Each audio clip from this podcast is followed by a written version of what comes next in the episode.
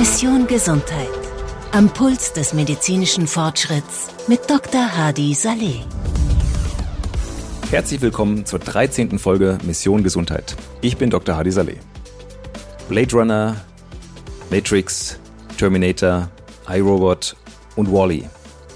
Ich wette, mindestens einen dieser Filme habt ihr schon einmal gesehen. Ihr gemeinsamer Nenner ist nicht schwer zu erraten. Sie alle handeln von Robotern. Durch die Jahre hinweg haben Roboterfilme das Publikum in ihren Bann gezogen und uns in die Tiefen menschlicher Existenz, Technologie und Ethik entführt. Diese Filme bieten nicht nur spannende Geschichten, sondern regen auch dazu an, über die möglichen Konsequenzen der fortschreitenden Robotik nachzudenken. Die fesselnden Welten der Roboterfilme, die unsere Vorstellungskraft beflügeln und grundlegende Fragen über Menschlichkeit aufwerfen, haben jedoch nur selten etwas mit unserer heutigen Realität zu tun. Und doch sind wir bereits von Robotern umgeben. Wir lenken unseren Blick in dieser Folge auf die reale Anwendung von Robotik. Und das natürlich nicht überraschend im Bereich der Medizin. Die Brücke zwischen der Filmwelt und der realen Anwendung von Robotik in der Medizin wird immer deutlicher sichtbar. Von autonomen Chirurgierobotern bis hin zu robotergestützten Prothesen setzen Wissenschaftler und Mediziner innovative Technologien ein, um Diagnosen zu verbessern, präzisere Eingriffe zu ermöglichen und die Genesung von Patienten zu beschleunigen. Die Robotik als faszinierendes und vielseitiges Forschungsgebiet hat in den letzten Jahrzehnten einen beeindruckenden Fortschritt erlebt. Von einfachen Automaten bis hin zu hochentwickelten autonom agierenden Robotern haben technologische Innovationen die Grenzen dessen, was Roboter erreichen können, erweitert. Die Robotik ist nicht nur auf industrielle Anwendung beschränkt, sondern durchdringt auch verschiedene Aspekte des täglichen Lebens, von Gesundheitswesen über Bildung bis hin zur Raumfahrt. Wie unterstützen Roboter das Gesundheitspersonal und welche Vorteile ergeben sich daraus für die Patientenversorgung? Was unterscheidet die Robotik von anderen Operationstechniken? Welche Gefahren liegen in der Integration von Robotern und wie können diese bewältigt werden? Diese und mehr Fragen kläre ich in der heutigen Folge von Mission Gesundheit. Experte der Woche. Mein Experte in dieser Woche ist Dr. Gero Pool. Er ist ein erfahrener Facharzt, der sich auf Allgemein-, Viszeral- und spezielle Viszeralchirurgie sowie Gefäßchirurgie spezialisiert hat. Von Dezember 2015 bis Juni 2022 war er Chefarzt an den Asklepios Kliniken Altona in Hamburg. Dort führte er ab Dezember 2016 robotische Operationen am Da Vinci-System durch, mit einem besonderen Fokus auf Eingriffe im Bereich Ösophagus-Magen, Dick- und Mastdarm sowie Leber und Pankreas. Seit Juli 2022 ist Dr. Pohl Chefarzt der Klinik für Allgemein- und Viszeralchirurgie an den DRK-Kliniken Berlin-Westend. In dieser Position setzt er seine Expertise ein, um die robotische Viszeralchirurgie zu etablieren. Wir hören, was er uns berichtet.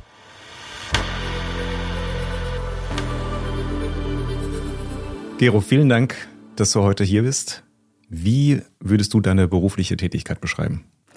Ja, vielen Dank zunächst natürlich für die Gelegenheit, dass ich hier sein darf. Ich bin Viszeralchirurg. Also ein Viszeralchirurg ist ein Chirurg, der sich mit den Organen des Bauchraums und mit wenigen, das heißt eigentlich auch nur einem einzigen Organ in der Brusthöhle beschäftigt, nämlich der Speiseröhre. Also das, was ich letztendlich behandle, sind Erkrankungen Speiseröhre, Bauchspeicheldrüse, Leber, Darm, Dickdarm, Dünndarm, Magen. Und dort ähm, überwiegend eben im Bereich dann von Patienten mit Krebsdiagnosen an eben besagten Organen. Und das tue ich letztendlich seit 2022 hier in Berlin, äh, in den DRK-Kliniken in Berlin-Westend, nachdem ich sehr lange in der Charité gearbeitet habe, zwischendurch allerdings auch eine längere Zeit in Hamburg gearbeitet habe. Ich habe ein Jahr in der Allgemein- und Viszeralchirurgie gearbeitet. Ist schon lange her. Viele, viele Darmoperationen, viel Tumorchirurgie, aber auch Divertikel. Was sind Divertikel? Also Divertikel sind eigentlich Ausstülpungen. Mhm. Also wenn man jetzt ein Bauchorgan nimmt, einen Darm, dann wäre ein echtes Divertikel eine Aussackung praktisch der gesamten Wandschichten. Das heißt, wie so ein Aneurysma könnte man sagen am Darm. Das ist ein Divertikel. Die krankheitsrelevanten Divertikel in der Bauchchirurgie sind allerdings Pseudodivertikel. Mhm. Da gibt es kleine Lücken in der Darmwand, durch die die Gefäßversorgung, sage ich mal, sichergestellt wird. Und in diesen Gefäßlücken stülpt nur noch der innere Teil der Darmschleimhaut aus dem Darm heraus. Und das macht sie so besonders gefährlich, weil die ganz, ganz dünn sind. Also die haben nicht viel Widerstandskraft, sage ich mal, entgegenzusetzen. Und deswegen hat man an diesen Stellen häufig Entzündungen und noch häufiger dann letztendlich auch Darmdurchbrüche. Und dann wird es behandlungsbedürftig. Hm. Wir sprechen ja hier im Podcast immer gerne über die Zukunft der Medizin. Jawohl. Welche bahnbrechenden Innovationen erlebst du gerade oder siehst du auf uns zukommen? Also das Schöne am Arztberuf ist, dass man ja von Beginn seiner Tätigkeit an immer mit bahnbrechenden Entwicklungen zu tun hat. Ich habe angefangen in der Transplantationschirurgie. Die immunsuppressiven Medikamente haben die heutige Transplantationsmedizin überhaupt erst ermöglicht. Das ist eine Entwicklung, die habe ich eins zu eins miterlebt. Es kommt letztendlich als ein ganz großes Thema, aber eher so ein bisschen durch die kalte Hinterküche sozusagen das Thema minimalinvasive Chirurgie. Mhm. Es wird wahnsinnig viel Molekularpathologie, Genetik und so weiter publiziert, hochrangig. Und über die minimalinvasive Chirurgie und deren Einführung hat es praktisch über Jahrzehnte überhaupt keine nennenswerte Publikation gegeben. Man hat es einfach gemacht. Und man hat es auch gemacht ein bisschen unter Abgesang schmutziger Lieder. Man hat das für kunstfehlerhaft gehalten, sage ich mal, dass man den Bauch nicht mehr öffnet und so weiter. Also Riesendiskussion. Und die Wahrnehmung oder meine Wahrnehmung auf die, ich spreche jetzt erstmal nur für den Bereich Chirurgie, die Weiterentwicklung der minimalinvasiven Chirurgie durch Einführung der sogenannten Operationsrobotik, die streng genommen, jetzt muss man den Begriff Robotik definieren, ne, eigentlich noch gar keine Roboter sind, sondern mhm. eher aufwendige Assistenzsysteme. Ja, also der mir bekannteste ist ja Da Vinci, mhm. der minimalinvasive Operationen ermöglicht, wo der Chirurg quasi wie in einem Cockpit sitzt mhm. und nicht über Joysticks, aber wie über minimalinvasive Geräte den, mhm. den Roboter steuert. Genau. Ist das richtig dargestellt? Das Wesen der Systeme, die es im Moment käuflich gibt, das ist nicht nur beim Da Vinci-System, sondern auch bei dem jetzt zuletzt in den Markt ähm, zugelassenen äh, Medtronic Hugo das Prinzip, das Cambridge-System. Es gibt aus Jena noch eine Entwicklung. Also es gibt ja zahlreiche Systeme, die schon angewendet werden. Das Prinzip ist immer dasselbe. Man hat praktisch ein robotisches Modul, an dem die Instrumente beschäftigt sind. Man hat eine sogenannte Konsole, das ist der Arbeitsbereich des Chirurgen, das ist ein separater Arbeitsplatz, der in irgendeiner Weise eine Visualisierung ermöglicht und der in irgendeiner Weise praktisch auch die Bedienung von Instrumenten ermöglicht. Wie das genau gemacht wird, darin unterscheiden sich die Systeme. Aber bezogen auf den Da Vinci, das ist ja der erste Roboter, der, sage ich mal, im größeren Stil in den Markt gekommen ist, ist es tatsächlich so, man spricht dort von einer geschlossenen Konsole. Das heißt, der Chirurg sitzt mit Blick sozusagen in so eine Art Fernglas, hat dort dahinter eine 3D-Landschaft die ein bisschen so suggeriert, als wäre man mittendrin. Und man bedient sogenannte Clutches, heißt das. Das ist schon eher wie so ein Joystick, würde ich mal mhm. sagen, vom Prinzip. Und die Bewegungen des Chirurgen werden im Grunde durch die entsprechende Prozessorentechnik auf diese Arme des eigentlichen Roboters übertragen und die Operation dann letztendlich durch diese wesentlich feinere Instrumentenführung sozusagen ermöglicht. Warum ist das nun so etwas Besonderes, wo man doch normale laparoskopische, das heißt normale minimalinvasive Operationen auch machen kann? Man hat eine deutlich größere Vergrößerung, weil die Kamera robotisch geführt ist. Jeder, der mal als junger Assistent in der Klinik war, weiß, wie schwer es ist, eine Kamera ruhig zu führen. Ne? Diese Wackelartefakte entfallen komplett. Durch diese Reduktion der Wackelartefakte wird eben eine deutlich größere Vergrößerung möglich und damit mehr Präzision, weil man alles im Grunde genommen besser sehen kann. Der entscheidende Unterschied zum normalen minimalinvasiven Operieren ist allerdings, dass das Instrumentarium, was man verwendet, sich letztendlich den Möglichkeiten der elektronischen Steuerung sozusagen angepasst hat.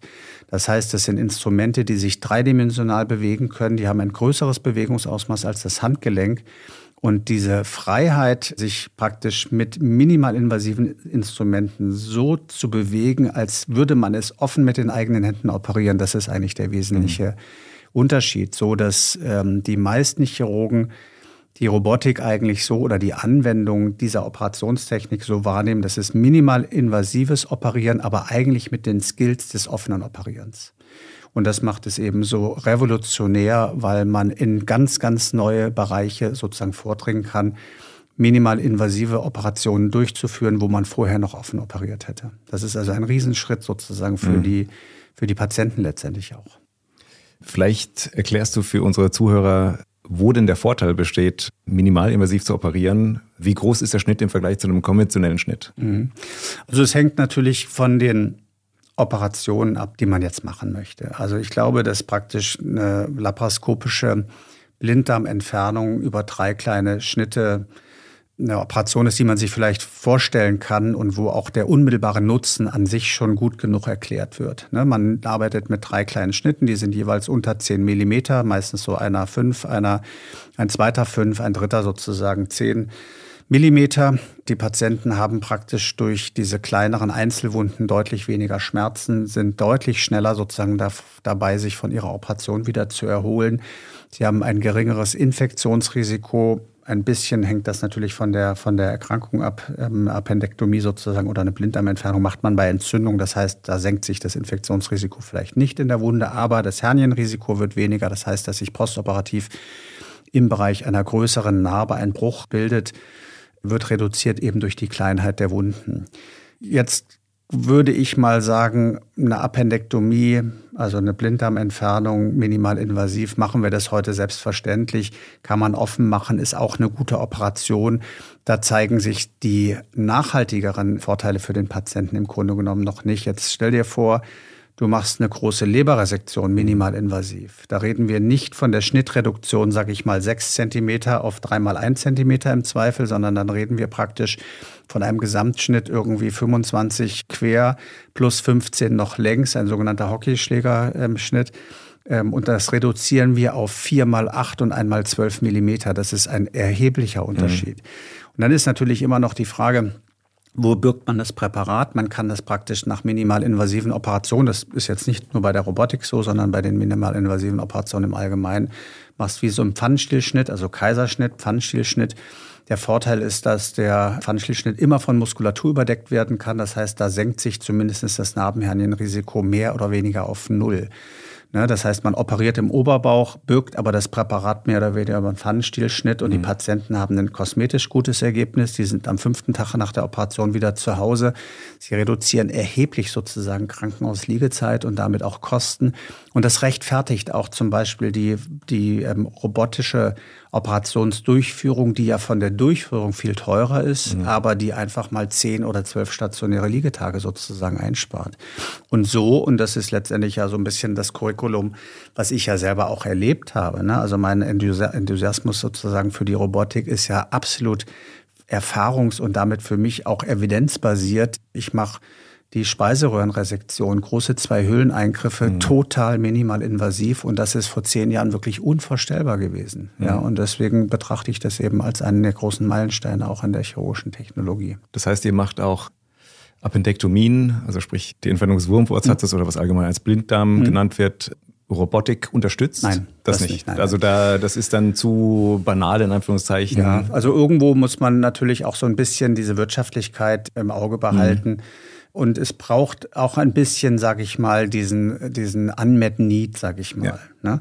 Den gibt es bei der Blinddarmentzündung nicht und auch nicht bei der Gallenblasenentzündung. Das wäre die nächste Frage. Also wir machen schon im Zuge, sage ich mal, der Ausbildung an der Konsole, ermöglichen wir den Assistenten die eine oder andere Gallenblase auch robotisch zu entfernen. Aber dann muss man wirklich irgendwie gucken, man besetzt nicht alle vier Arme, sondern nur drei Arme, damit man ein Instrument spart, weil wirtschaftlich wäre das, wenn man das so alleine betrachten darf, wirtschaftlich wäre das eine Katastrophe. Mhm. Der Break-Even-Point kommt sozusagen so ab den etwas komplexeren viszeralchirurgischen Operationen, wo aber dann auch der Bedarf, sage ich mal, die Robotik dann schon rechtfertigt. Mhm. Ne? Also man muss vorsichtig sein, dass man nicht alles nur noch in diese wirtschaftliche Schnittmenge reinbringt, ne? sondern es muss eine gesunde Schnittmenge sein zwischen Wirtschaftlichkeit und dann aber eben dem tatsächlichen medizinischen Bedarf. Und das ähm, kann man relativ gut, mehr oder weniger jeder, der operiert, weiß ähm, praktisch, wo er einen Roboter einsetzen würde, weil er mit seiner minimalinvasiven Technik entweder nicht weit genug kommt oder weil er nicht weit genug kommt, sozusagen so eine Operation dann eher offen durchführen würde. Und genau da ist genau diese Lücke besetzt im Grunde genommen die Robotik. Also ist äh, so eine Dickdarm-Teilresektion aufgrund von einem Kolonkarzinom, wird sich das qualifizieren für einen robotischen Einsatz? Erstaunlicherweise ja. Ne? Man denkt, man kriegt die auch sehr, sehr gut minimalinvasiv operiert, aber es gibt tatsächlich mittlerweile eine relativ fundierte und gute Evidenz, dass man ein paar mehr Prozente für den Patienten trotzdem noch rausholen kann, weil sie praktisch alles im Bauchraum machen können. Ich will jetzt auf diese operativen Details gar nicht so sehr eingehen, aber normalerweise ist es eben so, man macht die ganze Präparation im Bauch, dann macht man den sogenannten Bergeschnitt, um das Gewebe irgendwo rauszubringen. Mhm. Das muss dann ortsständig sein, ne, damit man es dann direkt rausbekommt, weil über diesen Bergeschnitt in der Regel dann eben auch diese neue Verbindung zwischen den beiden Darmanteilen dann offen eben schnell genäht wird. Dieser Schritt entfällt bei der Robotik komplett. Ich kann also alles intrakorporal machen. Ich mache mhm. die Anastomose, also diese Verbindung zwischen den Darmabschnitten heißt dann Anastomose, mache ich intrakorporal und dann kann ich wieder suprasymphyser bergen, mhm. erspare dem Patienten sozusagen irgendwie Schmerz mit der direkten Muskeldurchtrennung im normalen Bergeschnitt und wähle einen Zugang, der ähm, sich hervorragend eignet, sozusagen eigentlich immer genommen werden zum Zweck der Präparatebergung, mit all den Vorteilen, über die wir schon kurz gesprochen haben. Ich bin sehr neugierig. Wie ist es mit Schilddrüsen-OPs? Ja, Schilddrüse ist ein Thema, ja, das ist schwierig. Also da würde ich mal grundsätzlich die Vorstellung praktisch bei der Schilddrüsenoperation diesen sogenannten Kragenschnitt, also mhm. diesen Schnitt am Halsansatz nicht mehr machen zu müssen, ist natürlich wahnsinnig verlockend. Andererseits sitzt die Schilddrüse wirklich in einem sehr, sehr schwierigen anatomischen Kompartiment. Dahinter direkt der Kehlkopf, die Luftröhre, dann die Kehlkopfnerven, die von einem Hirnnerven sozusagen wieder aufsteigen, der sogenannte Rekurrenznerv. Das sind Strukturen, die dürfen auf keinen Fall verletzt werden. Ich habe vier Nebenschilddrüsen, die muss ich möglichst alle erhalten, damit die Patienten keinen Trouble bekommen mit ihrem Kalziumhaushalt. Mhm. Und es ist ja sehr viel versucht worden und wird immer noch in sehr, sehr ausgefehlten Fällen sozusagen gemacht über die Achselhöhle, also über eine Achselhöhle sozusagen einen großen subkutanen Tunnel, also einen Tunnel unterhalb der Haut, bis in den Hals zu schaffen, dort die Schilddrüse zu operieren und dann die Schilddrüse aus diesem Tunnel wieder rauszubergen. Das geht auch robotisch, aber ähm, das ist eine super spezielle Operation mit einem höheren Risiko, sage ich mal, für Schädigung des Stimmbandnerven, mhm. der Schädigung sozusagen der Nebenschilddrüsen. Also das ist Work in Progress. Ich mhm. glaube, das wird sich irgendwann auch sozusagen weiterentwickeln. Im Moment sehe ich allerdings nicht, dass, äh, also anders als bei Operationen im Bauchraum, dass die Robotik schnell ein Standardverfahren sozusagen bei der Schilddrüsenchirurgie werden wird. Das glaube ich nicht. Fehlt ja auch der Raum. Also ich kann den Hals ja nicht aufblasen. Ja, aber sehr interessant zum Beispiel. Ne? Also wir reden auf der einen Seite natürlich über also robotische Systeme, ich meine, wie viel Marktanteil werden die letztendlich haben, gemessen an der Gesamtzahl der Operationen, würde ich schätzen, in der Viszeralchirurgie ein, zwei Prozent werden mhm. vielleicht ähm, robotisch durchgeführt. Diese Ratio, die wird sich deutlich, deutlich anheben lassen, vor allem bei denen, die ja viele Operationen immer noch offen machen. Auch, mhm. Also reden wir mal über, über die Realität, die Versorgungsrealität in Deutschland. Wenn man mit Dickdarmkrebs irgendwo aufschlägt, dann hat man das Gefühl, wenn man über den, über den, den, den Kongress Deutsche Gesellschaft für Chirurgie läuft, nur Anbieter, nur minimal invasive Operationen. Nein, es werden 50 Prozent dieser Operationen heute immer noch offen gemacht. Mhm. Das heißt, es ist ja der Sprung schon in die normale minimalinvasive Chirurgie nicht gelungen. Aber vielleicht kann man mit der Robotik, sage ich mal, die, die das immer noch offen machen, noch besser abholen, weil es eben noch mehr Vorzüge hat, weil es eben noch besser geht und ähm, weil man damit letztendlich noch mehr Vorteil für Patienten sozusagen generieren kann. Nicht die jetzt schon minimalinvasiv operiert werden, sondern die jetzt noch offen operiert mhm. werden. Ja. Bleiben wir noch ein bisschen bei der Technologie. Siehst du Vorteile von Computer Vision oder, oder KI im Einsatz? Ja, ich hatte es eben gerade schon mal gesagt. Ne? Die Frage ist, ähm, wenn man dem heutigen Podcast die Überschrift Robotik gibt, was heißt eigentlich Robotik genau? Ich sagte gerade, der Aufhänger für dieses Gespräch ist eigentlich gar kein Roboter. Mhm. Und trotzdem nennen wir ihn Roboter. Für mich ist Robotik sozusagen Automatisierung, selbstständige Prozessierung, sage ich mal. Und da ist natürlich äh, Visualisierung und KI sehr viel sehr viel mehr in der Lage, sage ich mal, Prozesse auch wirklich zu automatisieren. Und zwar gar nicht, was jetzt das Operieren selber angeht. Das wäre ja eine robotische Leistung. Da bin ich eher ein bisschen bei der Luftfahrt. Ne? Am mhm. Anfang überwacht vielleicht der Roboter den Chirurgen, indem er unter anderem auch über KI oder augmentierte Realität vielleicht Strukturen besser visualisieren kann dann wird sich vielleicht dieses Verhältnis mal umkehren, dass der Chirurg den Roboter überwacht, dass der also in Teilschritten, sage ich mal, operiert, aber es äh, wird überhaupt nicht sein und zwar absehbar, dass das ein automatisierter mhm. robotischer Prozess ist. Das ist aber bei vielen KI-basierten Anwendungen in dem Gesundheitssystem, sage ich mal, oder in dem allgemeinen Bereich Gesundheit ganz anders, ne? dass automatische Prozesse durch die KI eingestellt werden. Zum Beispiel, ich operiere, ich markiere während der Operation, ich habe den Teilschritt X oder Y sozusagen irgendwie jetzt erreicht erreicht und dann wird der nächste Patient automatisiert sozusagen von der Station abgerufen. Das ist ja in dem Sinne dann wirklich ein automatischer Prozess. Oder das Arztbriefe schreiben, das kann im Grunde genommen heute die KI komplett für uns erledigen. Also ich glaube, dass da unglaublich viel Potenzial und auch unglaublich viel Musik drin sein wird in der Zukunft. Ne? Wann glaubst du, werden wir das sehen? Also quasi das Krankenhaus der Zukunft, was mit einem hohen Grad von Automatisierung auch Pflegepersonal entlastet, das, das ärztliche Personal entlastet? Es ist schwierig, ne? weil die Krankenhäuser sind ja im Moment zumindest gar nicht mehr die Treiber sozusagen von Innovation, weil wir natürlich ein massiv anderes Problem haben. Ne? Wer investiert eigentlich ins Krankenhaus? Macht das der Träger? Macht das die Kommune? Alle haben kein Geld. Wir haben ein riesengroßes Refinanzierungsproblem die Krankenhäuser müssten aus meiner Sicht, und hier in Berlin hat es ja dieses Zukunftssicherungsgesetz gegeben, wo ja einige Gelder ja auch wirklich verbaut worden sind. Aber da müsste man die Krankenhäuser viel mehr in die Lage bringen, sich tatsächlich diesem technischen Standard, den es ja schon gibt, tatsächlich irgendwie auch leisten zu können, den auch wirklich zu implementieren, speziell vor dem Hintergrund, dass die Pflege dringend eine massive Entlastung braucht. Also ich sage mal so, die Lokführer streiken für eine 35-Stunden-Woche. Die Pflege müsste eigentlich für bessere Arbeitsbedingungen sozusagen irgendwie demonstrieren, weil hier ist ja ein Nachwuchsmangel mehr als eklatant und für alle Beteiligten mittlerweile nachvollziehbar. Mhm. Und dann kommt man natürlich zu ganz, ganz vielen verschiedenen Dingen sozusagen, wo Pflege aber auch Angehörige oder Patienten sozusagen entlastet bzw. besser unterstützt werden müssten. Hebesysteme, Roboterarme, die bei der Lagerung von Patienten behilflich sein können. Genauso wie, das ist ein großes Thema in Japan, wenn ich das richtig verstehe, so Sozialroboter, also Roboter, die sozusagen einfach nur Zuwendung geben, ne, mhm. weil kein Mensch mehr Zeit dafür hat halt. Ne? Und dazwischen irgendwo bewegt sich natürlich der ganze Mittelbau. Für die Reinigung können, kann man Roboter für Transport, also das Essen auf Station zu bringen, sowohl was die Essenscontainer angeht, als auch das individuelle sozusagen Servieren im Patientenzimmer. Das könnten theoretisch alles Roboter machen. Ja, also wir bei uns im Unternehmen haben wir Reinigungsroboter, die selbstständig durch die Gänge fahren und den Fußboden reinigen primär. Habt ihr sowas ähnliches auch bei euch im Krankenhaus? Nein, das ist in Deutschland leider noch überhaupt gar nicht verbreitet. Ne?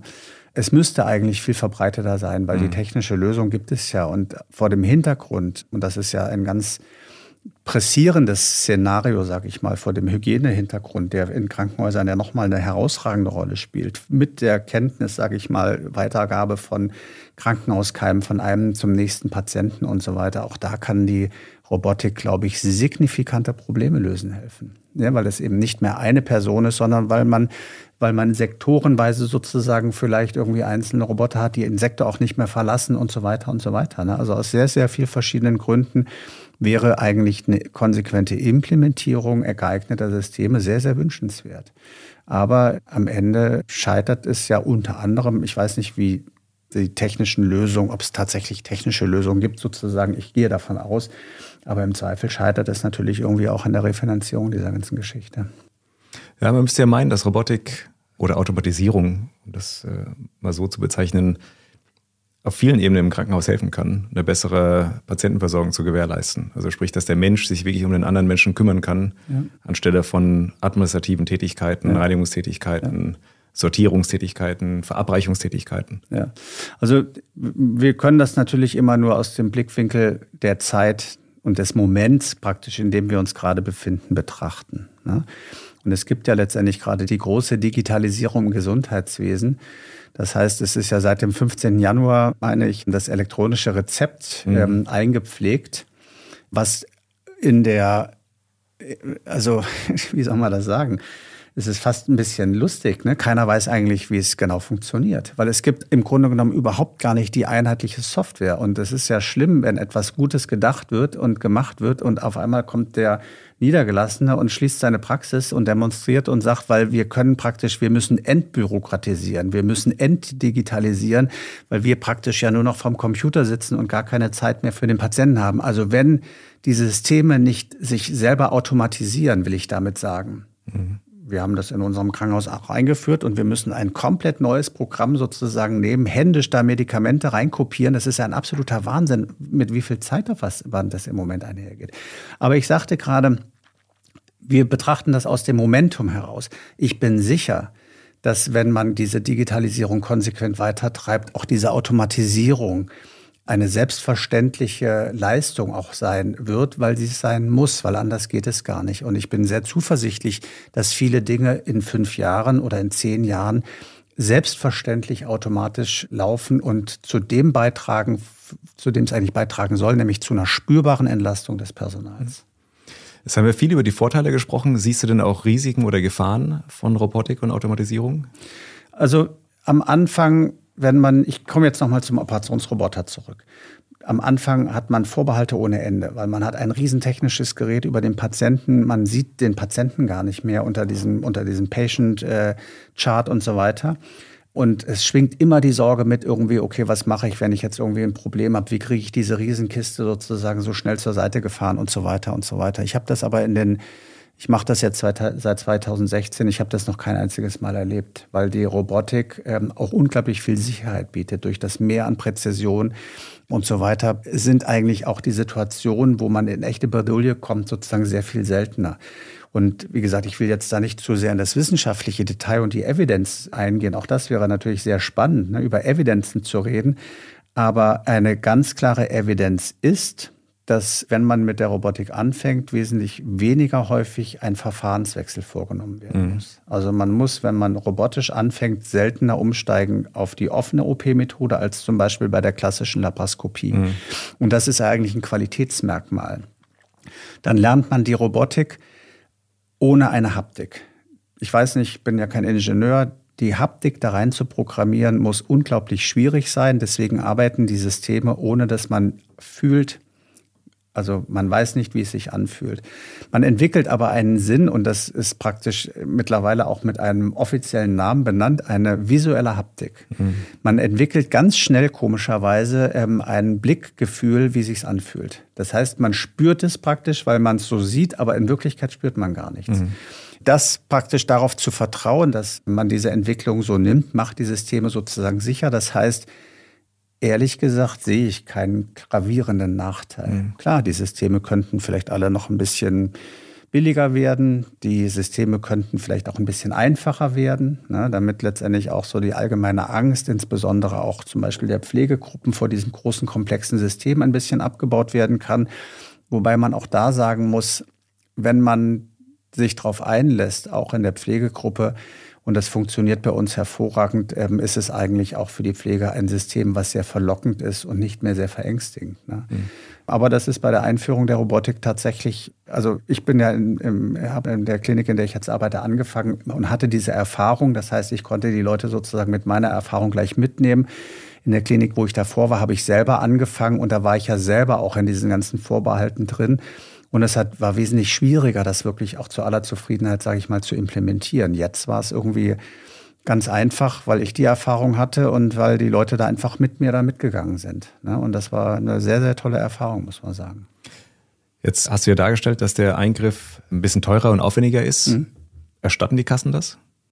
Die Krankenkassen erstatten ja im Moment noch nach dem DRG-System. Mhm. Ne? Das heißt, die Krankenkasse interessiert erstmal nur, oder das System gibt es ja vor, eine Diagnose, eine Prozedur, paar Nebendiagnosen, dann gruppiert man das, ne, so, also so funktioniert es in dem System drin und dann kriegt man einen Erlös. Die Erlöse, die man bekommt, sehen nicht verschiedene Verfahren sozusagen. Es gibt kein Zusatzentgelt oder ähnliches. Das ist in vielen anderen Ländern anders. Ne? Ich mhm. war einige Zeit dann auch mal in Korea da ist es ganz klar so, die Basisleistung ist die offene Operation und dann gibt es aber einen Satz für eine laparoskopische Operation und einen eigenen Satz für die robotische Operation, der in der Regel dann gezahlt wird von dem Patienten selber.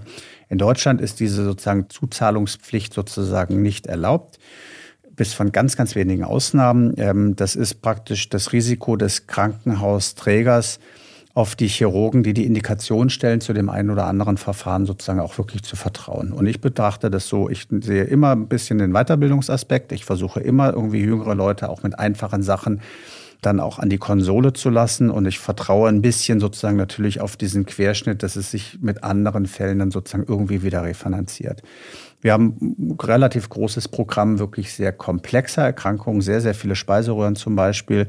Und da steht die Wirtschaftlichkeit letztendlich außer Frage. Ne? Also das geht ohne Sonderentgelt auch sehr gut, weil man das Geld tatsächlich ja auch anders nicht mehr ausgeben muss. Und wie gesagt, ich scheue mich ein bisschen jetzt nur noch über das Geld zu reden. Es ist vor allem der Vorteil für den Patienten. Speiseröhre liegt irgendwie normalerweise 20 Tage in der Klinik und die gehen nach der robotischen Operation am siebten oder am achten Tag nach Hause. Das ist, ein, das ist unvorstellbar, was es für einen Vorteil für die Patienten hat. Das ist super. Das ist ein schönes Schlusswort. Gero, vielen Dank für den spannenden Austausch. War wirklich sehr, sehr, sehr interessant. Danke. Sehr gerne. Vielen Dank. Die Fakten der Folge. Die Fortschritte in der Robotik sind bahnbrechende Innovationen in der Medizin. Die Entwicklung der minimalinvasiven Chirurgie durch die Einführung der Operationsrobotik, insbesondere des Da Vinci-Roboter, verändert und erweitert Möglichkeiten der Ärzte. Die Präzision und die Sicht werden vergrößert und es wird so möglich, minimalinvasive Operationen durchzuführen, die zuvor offen operiert worden wären. Diese Art der Operation hat den Vorteil, dass kleinere Schnitte zu schnelleren Erholungen, geringerem Infektionsrisiko und kosmetisch schöneren Ergebnissen führen. Der Einsatz der Robotik wird bei komplexeren Eingriffen wie Leberresektionen und Dickdarmteilresektionen besonders hilfreich sein. Aber noch sind nicht alle Operationen für den Einsatz der Robotik qualifiziert und eine gesunde Balance zwischen medizinischem Bedarf und Wirtschaftlichkeit muss berücksichtigt werden. KI könnte dazu beitragen, Prozesse zu automatisieren, einschließlich Überwachung und Markierung während einer Operation sowie automatisiertem Patiententransport. Und wir haben über die Vision eines Krankenhauses der Zukunft mit einem hohen Grad an Automatisierung gesprochen, um Pflegepersonal zu entlasten. Finanzielle Herausforderungen und Investitionsprobleme in Krankenhäusern können die Umsetzung solcher Konzepte mit neuesten Technologien jedoch behindern. Dies war eine weitere Folge von Mission Gesundheit. Vielen Dank, dass ihr auch heute wieder Teil meiner spannenden Reise durch die Welt der Medizin geworden seid. Ich hoffe, dass ihr wertvolle Einblicke und Inspirationen aus der heutigen Diskussion mitnehmen konntet. Denkt daran, dass Gesundheit das wertvollste Gut ist, das wir besitzen und dass jeder Schritt, den wir tun, um unser Wissen darüber zu erweitern, ein Schritt in die Richtung eines besseren Lebens ist. Abonniert uns gerne, um auch in Zukunft keine Episode zu verpassen. Hardys Random Reminder. Random Reminder: Ausreichend Omega-3-Fettsäuren zu sich nehmen. Omega-3-Fettsäuren spielen eine Rolle bei Blutdruckregulation und Nierenfunktion. Studien konnten darüber hinaus zeigen, dass Omega-3-Fettsäuren die Immunabwehr stärken und Entzündungsvorgänge zum Abklingen bringen. Quellen für Omega-3-Fettsäuren sind fettreiche Fische wie Lachs, Makrele und Thunfisch, sowie bestimmte Pflanzenöle, Nüsse und Samen. Aber aufgepasst! Damit Omega-3-Fettsäuren im Körper wirken, darf unsere Ernährung nicht zu viele Omega-6-Fettsäuren enthalten. Wir brauchen eine Omega-Balance. Omega-6-Fettsäuren stecken zum Beispiel in Sonnenblumen oder Distelöl oder auch in fertig verarbeiteten Lebensmitteln. Warum ist diese Balance so wichtig? Unser Stoffwechsel verarbeitet Omega-6 und Omega-3-Fettsäuren mit Hilfe desselben Enzyms. Wenn nun aber alle Enzyme mit Omega-6-Fettsäuren besetzt sind, dann kann unser Körper kein Omega-3 mehr aufnehmen. Heute enthält unsere Nahrung im Durchschnitt 10 bis 20 mal mehr Omega-6 als Omega-3-Fettsäuren. Es besteht also eine Dysbalance. Das Verhältnis sollte idealerweise bei Omega-6 zu Omega-3 eigentlich zwischen 1 zu 1 und 5 zu 1 liegen. Also mein Random Reminder in dieser Woche, ausreichend Omega-3-Fettsäuren zu sich nehmen, dabei auf die Reduktion von Omega-6-Fettsäuren achten. Bis zum nächsten Mal, bleibt gesund und neugierig. Das war Mission Gesundheit. Am Puls des medizinischen Fortschritts mit Dr. Hadi Saleh. Eine Produktion von Ceramtech, einer der weltweit führenden Medizintechnik-Plattformen. Sie haben eine Frage an Dr. Hadi Saleh? Schreiben Sie uns an podcast.ceramtech.de.